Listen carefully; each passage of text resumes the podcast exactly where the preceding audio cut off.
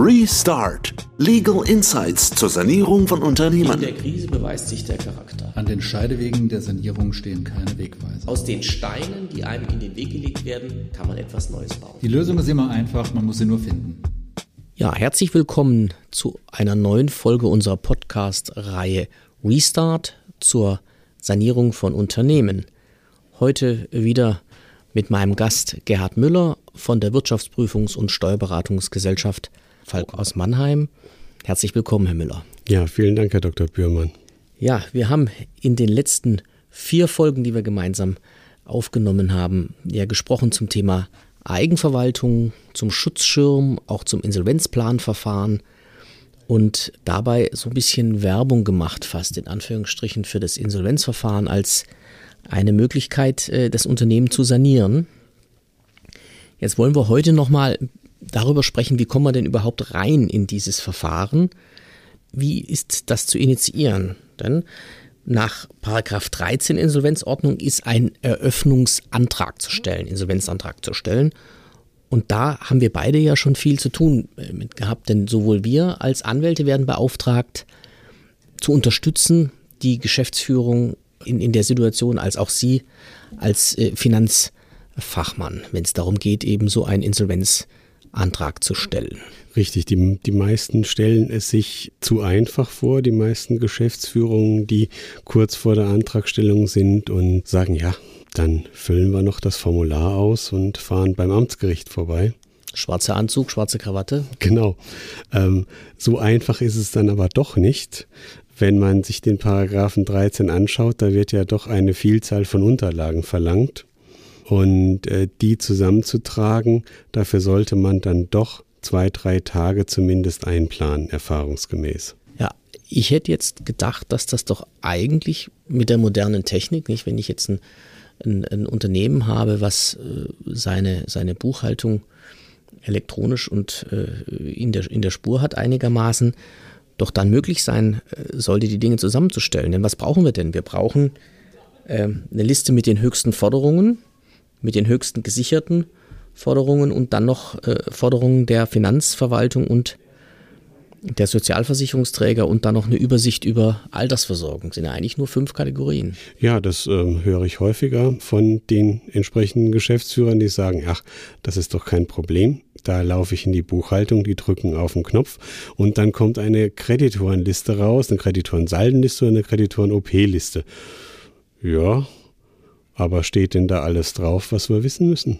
Was, was müssen wir wissen? Wir müssen wissen eben auch jeweils die Ansprechpartner, nicht? Also wir brauchen für die bei den, bei den Verpflichtungen der Gesellschaft brauchen wir entsprechend auch Angaben zu den Gläubigern.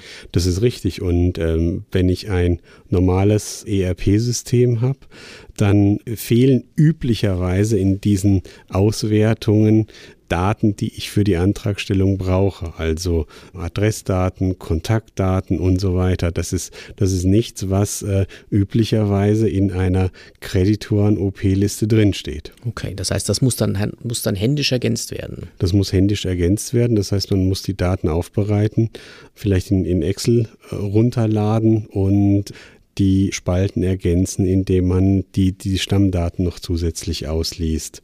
Es ist kein Hexenwerk, aber es braucht eine gewisse Zeit. Es ist nicht auf Knopfdruck zu machen in, bei den allermeisten Systemen. Es mag Systeme geben, bei denen es auch funktioniert. Ja, damit hätten wir dann die höchsten Forderungen dann für die Liste schon mal, schon mal abgebildet. Dann brauchen wir auch die höchsten gesicherten Forderungen.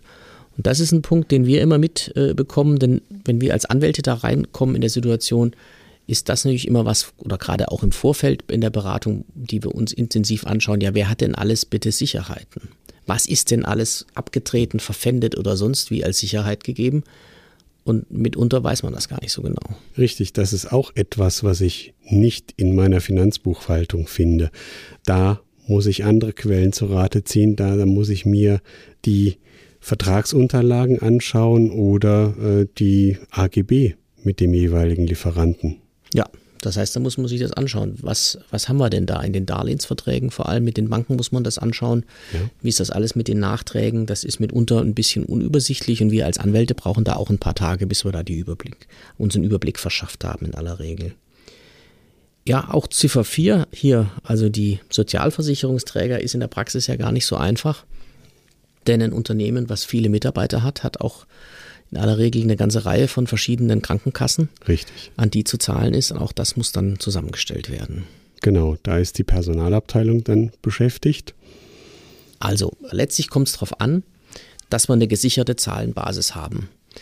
Das gilt ja vor allem, wenn man als Management entscheidet, dass man versuchen möchte, die Insolvenz in der Eigenverwaltung durchzuführen. Denn dann muss ich ja eine Planungsrechnung vorliegen, die plausibel sein muss, für die ich nachher auch hafte, dass es, dass es plausibel ist, nachher als, als Geschäftsführung in, in, der, in der Eigenverwaltung. Und ich sage mal, die Planung kann ja immer nur so gut sein, wie, wie, die, wie die Basis der, des Zahlenwerks, was da dem zugrunde liegt. Definitiv. Deswegen sollte man sich die Zeit nehmen, auch wenn es in so einer Situation schwierig ist, sich Zeit zu nehmen. Denn üblicherweise ist kurz vor der Antragstellung einfach, ich nenne das immer Lärm, der, der, der Lärmpegel am höchsten, weil alle möglichen Anspruchsgruppen etwas von einem haben wollen.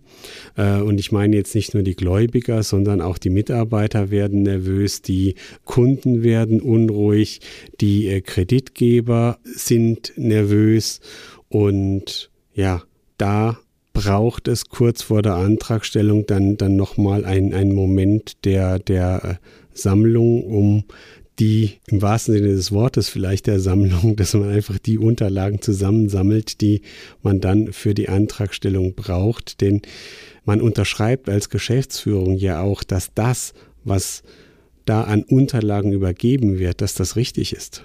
Ja, und man hat ja selbst gar nicht die Möglichkeit, das zu überprüfen. Und oft sehen wir ja in den Unternehmen, die in Schieflage sind, dass da auch Probleme sind.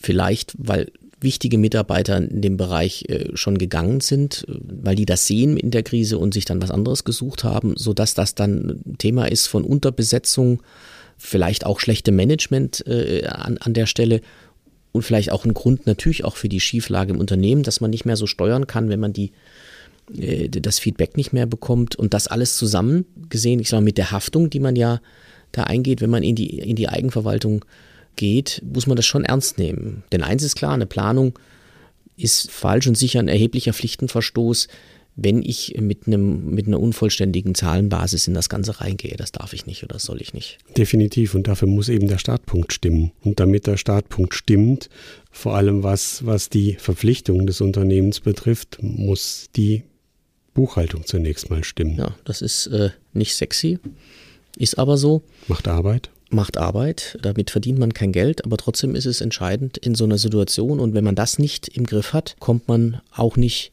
in die Eigenverwaltung und äh, die, die Möglichkeiten, die damit verbunden sind.